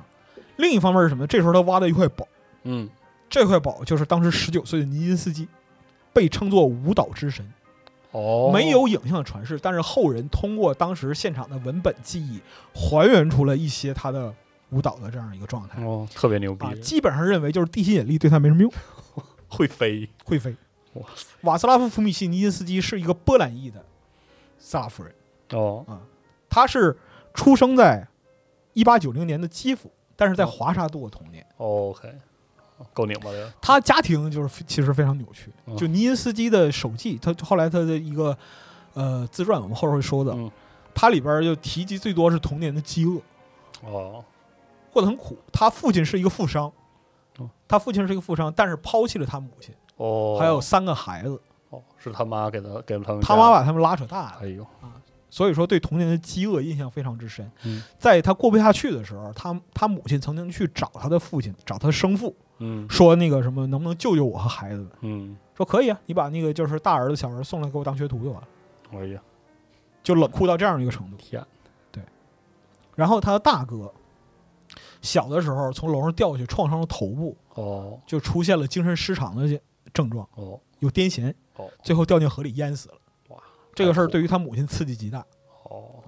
之后他十岁的时候，就是尼金斯基十岁的时候，带着小妹妹尼金斯卡去彼得堡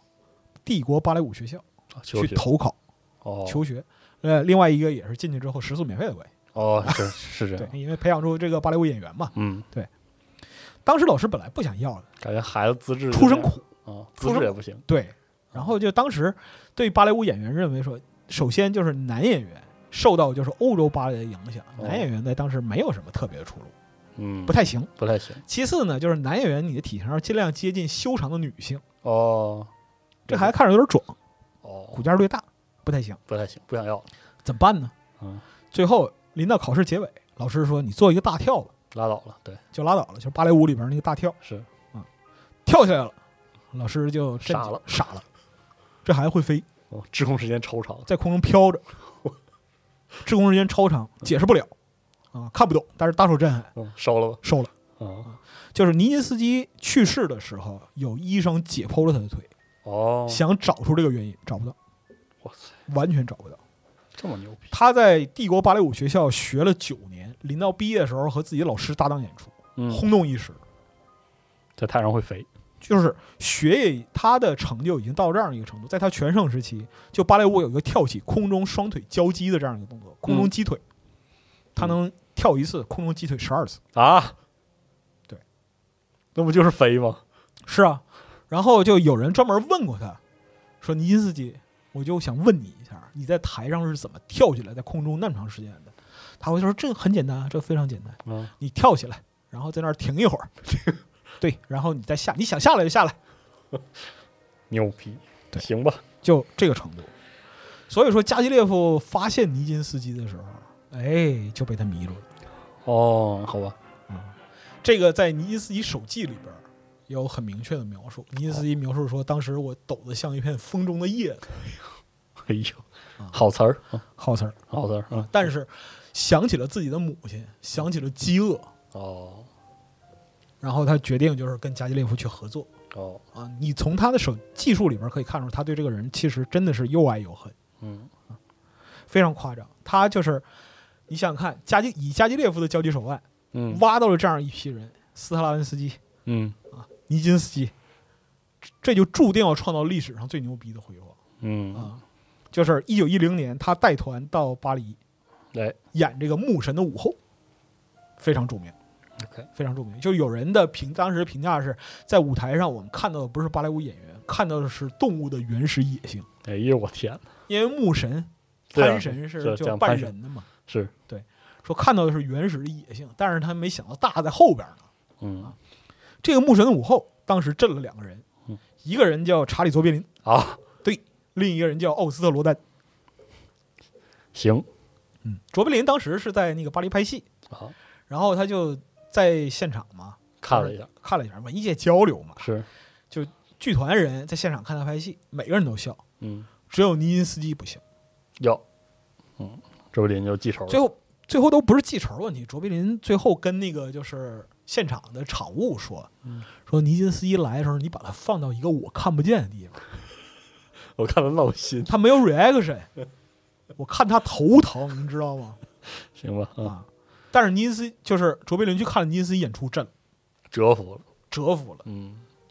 说我从来没有想过，就是芭蕾会被人演绎成这么伟大的艺术哎呦，我天呐，啊！就是尼金斯基在台上的时候，我就我感觉我的表演，我那些动作嗯，就泥雕木塑一般。哎呦，我天呐，评价这么高哈，然然后就是你看尼金斯基手记后边有这个卓别林的回忆嗯，啊，可以挑出来看一眼。哎呀，然后另一个奥斯特罗丹，哎啊，雕塑家罗丹吧，雕塑家罗丹啊，罗丹看了演出，啥也没说，直接冲进后台，嗯，我跟你说相儿， 你必须跟我那个跟我走，当模特儿，到我那儿，嗯我跟你说相儿，我不缺钱，嗯我不缺钱，我就是要把你留下来，那个样子一定要留下来，我一定要把你那个样子留下来。啊，啊，非常激情啊。核心问题是，加基列夫这个人呢，他其实就占有欲比较强。哦，好吧，在就是他自己的自传，他也会描述这一点。哦，好他，确实占有欲很强，好吧就他一生应该换过七八个，就是固定伴侣。 ，OK，对，而且就是还搞这个，就是它里边还有各种后宫斗争什么玩意儿，行吧，就很有意思。嗯，他一看之后，罗丹啊，有点问题，为啥呀？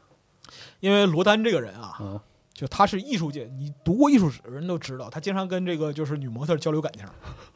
哦，啊。哦，这，个我们说的非常不公正一点儿，就是著名的老色批哦，罗丹的性欲和他的艺术才能是一样出名的。哦，这样吗？对，哦所以你也保不清他对他会对尼基斯基做什么。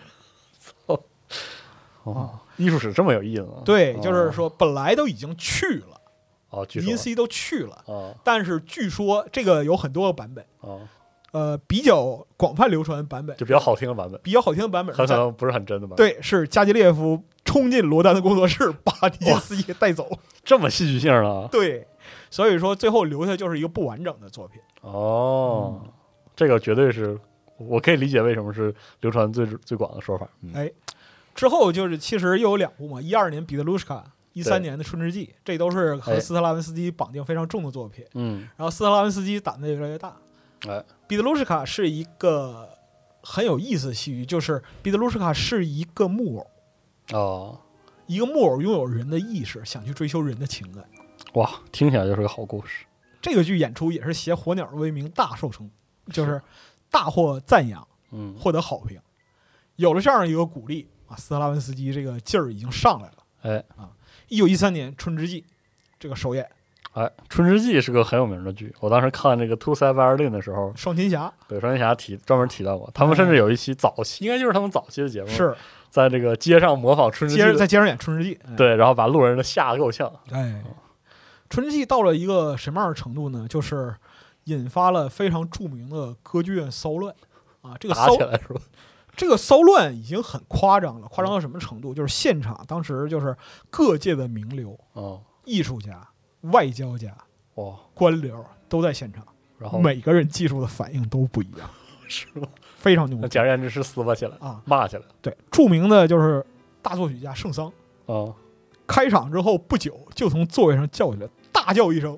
就是旁人也没听清楚他叫的是就啥。嚎了一声，可能是 国骂，毫毫无意义的嚎叫。毫无意义的嚎叫，嗷的一声就走了哇塞！啊。然后有一位戏剧评论家高声喊叫啊，说这首乐曲是一个骗局，哦，然后退钱日啊日你妈 退钱啊！奥地利的大使在现场，奥地利那那个就是音乐哦是素养是极高的国家啊，啊，在现场放声大笑，哈哈哈！你们你们法国人也有 今天。大笑。对呃，然后因为现场的定音鼓哦节奏极重，哦以至于就是有人记述说，有一个青年男子用双拳击打前面座位上观众上的光头，咚咚 咚，在那儿猛敲。造起来了哈。然后旁边有一位发出嘘声的男子被旁边女观众抽嘴巴，哇塞，就整个剧院里边呈现出一片巨大的混乱。哦这个时候啊，加基列夫站在后台，双手叉腰，让他们闹吧，这就是我想要的。 我操，对，这么横啊！啊尼金斯基站在大幕旁边，嗯，大声的喊口令，因为就是现场的听不骚清动的了声浪已经把乐队完全压过去了。哎呦我天，乐队要承受来自观众席的各种投掷物，然后努力的去演奏，你知道吗？指挥都站不直了。这么爽啊！对，哦，然后许多听众在现场高声喊叫说：“这是对古典艺术的亵渎，这是对巴黎的亵渎！你他妈要毁灭古典音乐 哇塞，啊！”德彪西在现场拉着幕布喊：“大家安静一点儿，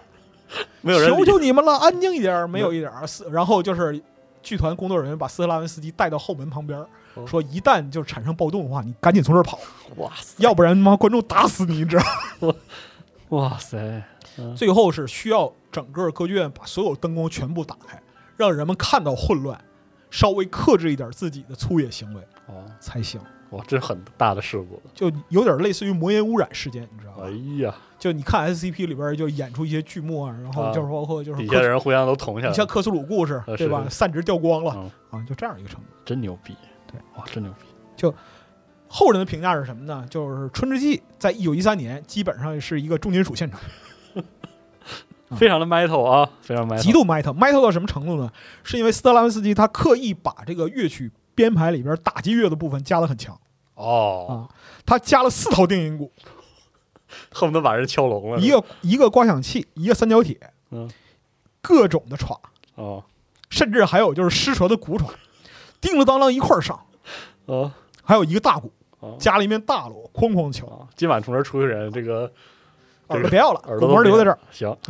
这是因为什么呢？它里边主要分为两两个东西，两个部嗯分，一部分是就是献祭的仪式。嗯，另一部分是献祭的过程，春之祭嘛，对啊，太牛它其实是一个人祭的这样一个描述，描述是啊原始艺术、原始邪舞蹈，教或者异教的那也种，也不是说邪教，对就是原原始宗异教教那种，粗野的、原生的、嗯爆发的生命力。嗯，所以说，只对能只能表达说这个舞跳听的就是没有声儿，对，然后嗯就是说，呃，弦乐组传统来讲，弦乐这个部分，它是用来舒缓的。嗯，流畅的、对连续的、柔美的那种斯拉文斯基给乐队下指示，弹啊不是拉，是弹，啊，也像打击乐那用样琴弓敲，啊，乐队都都疯了哦啊！就虽然疯了，但是还得执行。 OK，所以说，总体来讲，给习惯当时古典音乐构曲的人们带来的是极度的打击，什么玩意儿？非常的夸张。《春之祭》一九一三年有一个版本，嗯，一九四七年有个稍微修改过的修改版版本啊本，对，配器什么的稍微改了改，哦，但是也劲儿也挺大。哇塞，就所以说，现场产生这种就非常夸张的这样一个两极分化的状态。嗯，斯拉文斯基其实就是非常沮丧，因为来自古典音乐界是毁灭性的打击，甚至他好朋友嗯啊对他才华很赏识德彪西啊啊，现场也没给他留什么好话，啊，是吗？ 他就说那什么，你这个音乐呀，地球上 放不下，嗯应该到金牛座去演。对地球人为时尚早啊的艺术，我德彪西后没后悔跟他四手联弹，我是不知道 了，哇，真挺牛逼的啊！但是也有少数人被他吸引住了，嗯就是时尚界、艺术界嗯，啊，这里边有一位女士很著名哦，啊，叫加布里埃·香奈儿，哎呦嗯，就是后来的 Coco， ，Coco 嗯啊时尚女王，没说话，但是觉得挺好哎，但是心里留下了印象，哦，就离开了嗯。斯拉文斯基这回创作生涯陷入低谷了。嗯，加基列夫一看这小伙儿，哎呀，甚什么？是这一波，其实加基列夫的芭蕾舞团没亏钱，嗯但这波下去之后，斯拉文斯基觉得我待不下去了，嗯太难受了，他就回到俄国。嗯然后，一九一三年的时候，尼金斯基他也在探索自己的艺术之路，嗯他创作了一部独幕舞剧，叫做《游戏》，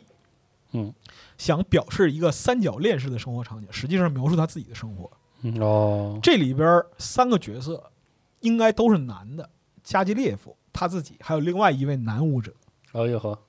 但是在演出的时候，为了避免观众无法理解，改成了一男两女。哦，但是这部剧其实也很晦涩，非常晦涩，它深受现代主义的影响，人们几乎看不懂他想表达什么，所以他也没有获得特别好的反响。嗯这一年，他为了逃避加基列夫，尼因斯基和团里的一位女舞者罗莫娜闪婚了，哦，逃跑了，逃跑了，逃跑了。然后就是加基列夫气到死，没有尼金斯基我就干不成了吗？可以干啊，完全可以干。哦，他又发掘新的舞者，熟悉芭蕾历史的朋友可以往后往后翻，基本上看对，基本上到一九三零年之前的欧洲著名的男舞者都是他发掘。哎呦，牛逼，大家本来以为自己都有光明的前途，但是嗯一九一五年一战爆发了、好，终结所有战争的战争，啊，嗯确实，确实，斯特拉文斯基被终结了，因为就是沙皇一九一五年爆发战争之后，把他家产给抄没了，哎呀啊，颠沛流离了，颠沛流离了，他也没有资源了，嗯然后没法创作，过得很苦，怎么办呢？离开俄罗斯吧。嗯尼金斯基这边，他从加基列夫那儿跑出来之后，嗯，他的舞蹈生涯，他本来想自己拉个独立舞团，结果呢，战争来了，战争来了，他的生意受到很大影响，没有办法。啊，一九一六年，他只能和加基列夫复合，好家伙，重新去演出。欧洲打烂了，嗯，是，欧洲打烂了，没没什么人看演出了，确实怎么办呢？去美国吧，啊，去美国演出。确实，所以就是俄罗斯芭蕾舞团在美国演出，嗯，促成了今日美国芭蕾流派的形成。哦，我操，对，这是一个开辟性的东西。他在嗯美洲的巡演，其实对于北美芭蕾有极大的启发作用嗯啊，因为他的文化艺术也是从这个旧世界过来的嘛。嗯但是你看，哎旧世界的艺术有这样一个潮流，是啊。这个时候，其实尼金斯基已经很不好了，他嗯过得很不好了，就是他已经出现了就是各种幻觉。啊，长期抑郁，长期的抑郁压抑，然后嗯还有其他的就是精神方面刺激，他的对于哲学的思考，嗯，他读很多书，他读很多书，但是他始终很痛苦。为什么不能把自己想要的东西表达出来？他唯一能够表达的地方是舞台，哦，所以就当时会出出现这样一个事儿，就是他给南美打电话，应该是阿根廷或者巴，要不就是巴西，很大嗯可能是阿根廷，嗯说那个我要去你们那儿演出，嗯给我定场地。因为当时有一个说法，一战的时候有一个说法，就是你你有钱的像一个阿根廷人一样，啊，好吧，对吧？行吧，啊，然后等他清醒了，别人问他说：“我们是准备去那个阿根廷再演出吗？我们可刚回来呀。”是，他说：“我不记得有这个事儿。说那边电报又打过来了，完了场地定完了，他拿到电报一看，哦，确实是我定的，完完了怎么办？又得去美洲，横跨折大腾西洋，哎呦我天，颠沛流离四个多月去演出，演出再回来，这对他的精神还有生活都造成了特别大的压力。嗯，然后一九一七年他就去瑞士居住了，嗯，就暂时休息一段时间嗯。但其实那个时候他已经很难控制自己了，哦他的手记就是在他正式被诊断为精神分裂之前六周写成的，哦，他的那个自传加手机，几乎写坏了也几支笔。哎呦我天，而且就是他精神分裂这个事儿，他翻不了身，嗯因为他有一个长期的家庭医生叫弗兰克尔，嗯，然后给他做出最精确诊断是一个人叫弗洛伊德，把整个欧洲都穿起来了，这个，哎，嗯没有没有任何办法，而且嗯最后确实如此，就是他的家人到最后都已经完全无法理解他想说什么，想表达什么，你只能从他的一个狂乱的文字里边看出一点端倪来。嗯他这个手记分为三部分啊，生命、嗯，情感、死亡，哦后边还有一个就是附记，哦，就是书信集哦这样一些东西。你从里边文字可以看出来，他就是狂乱的叙述自己的历史、自己的情感、自己的人生观、世界观，还有大量的新怪谈词句，哦是吗？嗯哇，来劲了，被古神污染了，你知道啊吗？挺好，对，挺好，挺好啊，这是他那一边儿啊，另一边儿就是加基列夫有新的男舞者嗯，来代替尼金斯基，但是呢，就是他的巡演其实也受到了很大影响。嗯，不过他还是坚持办下去。一七年到一八年，俄国十月革命了，哎，他回不去了，是的，怎么办呢？只能客居巴黎。嗯客居巴黎呢，他作为一个芭蕾舞团，养人、演出嗯，各种各样的东西都要有开销。这时候加基列夫这个就是艺术核心的这个本领又来又了，又来了，拢事儿啊，朋友们啊，俄国十月革命了，嗯过不下去了吗？啊，到欧洲来吧，我给哦你们开辟广阔的天地。好，他间接影响了就是大批的俄罗斯艺术家到欧洲去做侨民。哦就是你来啊，圈子已经打开，哦逃逃逃离这个国内的革命好，就在此一举，大伙儿都来。大伙儿都来了，与此同时，他手腕儿非常灵活啊嗯，能够获取上层人士的经济资助。你知道，他的芭蕾舞团就长期受到一位神秘女士的资助嗯啊，这位神秘女士就是加布里埃·香奈儿。哦，可以，就因为这个原因，他的巡演能够继续下去。嗯斯拉文斯基呢，后来过得越发的困难嗯啊，他从瑞士又辗转的回到巴黎，回到就是他梦开始的地方啊。但是呢，这个时候就有点儿嘖很尴尬，因为和加基列夫之前《春之祭》的这个合作的问题，嗯不知道就怎么办。是然后呢，兜里又没钱，你说我重新开始这个艺术生涯呢？得要钱呀，啊，没有基础。嗯这个时候，香奈儿向他伸出了援助之手。哦给他场地，给他房子，给他人，给他设备，给他钱，哎呦让呵，他重新开始可以，啊。当然了，这个就是天雷勾动地火呀，啊这一段轰轰烈烈的地下情，嗯，就此展开。但是，这段情感并没有维持多长时间。香奈儿在自己的自传里边，对于这段情感只用了十二个字描述，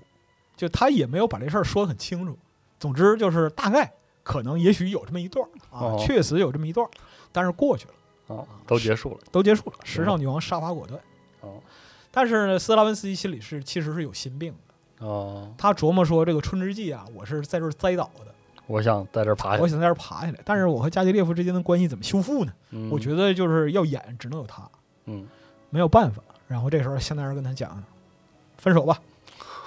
你也有家庭对吗？哦中年人交友不影响对方家庭，啊，行吧，感觉很难过，很难过，啊非常难过。但这个时候，加基列夫突然向他递来橄榄枝，说说：“我听说你在巴黎，我哦哎们，重新拍《春之祭》吧。我也喝，”我觉得这回能行，哦经过大战的人们能接受这个东西。哦，然后斯拉文斯基说：“我操，我他妈太知道你了，你丫无利不起早啊，是啊，怎么可能突然又找到我呢？”是然后加基列夫说：“有一位匿名的好心人给我捐了三十万法郎，让我找你重新拍《春之祭》。哦，哎呦，哎呀呵，这故事， 《春之祭》第二次演出大获成功，奠定了斯拉文斯基一生的威名。就 他去了美国啊，入了美籍， OK，长居纽约，就是苏联政府在十月革命之后啊长期不承认斯特拉文斯基的地位，然后一九六二年他重返莫斯科的时候，给他国宾级的礼遇，捧得无限之高，俄罗斯民族成就。这么逗呢？对哎呀，最后他一九七一年去世哎呀，啊，他之后就是一个美国人的身份生活。哦，传奇的一生对啊，但是加基列夫这边他的就是传奇还在继续，他不断的就是发掘嗯，就是牛逼的芭蕾舞男星啊，但是这些翅膀嗯无一例外在长硬之后都离他而去。哦，对，到到一九二四年的时候，法国巴黎召开第八届奥运会，文艺人士云集巴黎，号称是同时有两场奥运会：哦，体育的奥运会和文艺的奥运会，哎呦呵双料的。嗯可以，这个时候，俄罗斯芭蕾舞团上演了一部新剧，叫《蓝色列车》。这个剧，你一听这个名字，在一九二四年内，嗯，它是一个极其先锋和解构性的这样一个新剧。嗯，这个剧的编舞者是谁呢？尼金斯基的妹妹哦，尼金斯卡，哎，刚才我们提到的就是当年和他哥哥一起去投考嗯，这个圣彼得堡帝国芭蕾舞学院的小妹妹。哦，哇塞，她编这幕舞剧，是为了纪念自己的哥哥在十一年前的那一场独幕舞剧啊，就那个游戏，游戏，嗯三个人的游戏。这部剧也是独幕，嗯，给这幕剧设计服装的是香奈儿本人，哎呦，从头到尾设计所有人的服装，哇，那还挺牛逼的，然后给这场剧画这个节目单的，嗯，画这场剧的幕布的。这个人叫巴勃罗·鲁伊斯·毕加索，哇，真是全都连上了，哎，全都连上了，围绕着加基列夫这个人，你可以看到，就是整个二十年代欧洲的艺术界都在他身边，如众星环绕一般。是，这就是人真他厉害如他所想的那样，成为了艺术家的沙皇，他真的是啊，统治艺术家的人。确实是，然后你别觉得就是说这个事儿就完全是你嗯胡说八道。有一个片子叫《香奈儿秘密行驶》， 就讲斯拉文斯基和香奈儿的事儿啊。是吗？那当然了，我操，看看零九年的，零九年的评价不是很高，但主要主演是麦子叔，哎哎，那来劲，那那看那。得看啊。那得看，那得看，那得好看啊好，所以说，就是这个，其实就是当时白银时代的一个哦壮丽景象的缩影，可以这么说。的，这是发生在俄国之外的这是俄国之外的白银时代的尾声。尾声，嗯，对有一段这么多这个很多事儿啊，对，各式各样的这个有痛苦，有欢笑的，有伟充满了伟大成就的。嗯你看，我把这段我讲给大卫老师听，大卫老师结论是：哈哈，巴黎辱 了，啊， 辱了就是辱了啊这期在辱法中结束了，行吧啊，行吧，时间也够长那了时间够长啊，了。我们下边再可以再聊聊其他的。大白银时代还有还有一些东西要说对你想想看，文晓你还没说呢啊，，确实，对吗？文晓这个 虽然我哇，这白银时代真是真是丰富，啊那太丰富了。你嗯看文小，我都我都不配谈，我都不配谈，但是还是得讲。还是得讲，还是我得们下期讲讲，嗯，嗯，只能下期了。下期再讲，而且啊我们要下期还要再讲讲这个白银时代的结束。白银时代结束，真正进入尾嗯真声。是的啊，真正这个苏俄美学拉开序幕，苏联美学的序幕。哎，行，那我们这期就先到这儿，哎，好我们下期再见。拜拜。拜拜。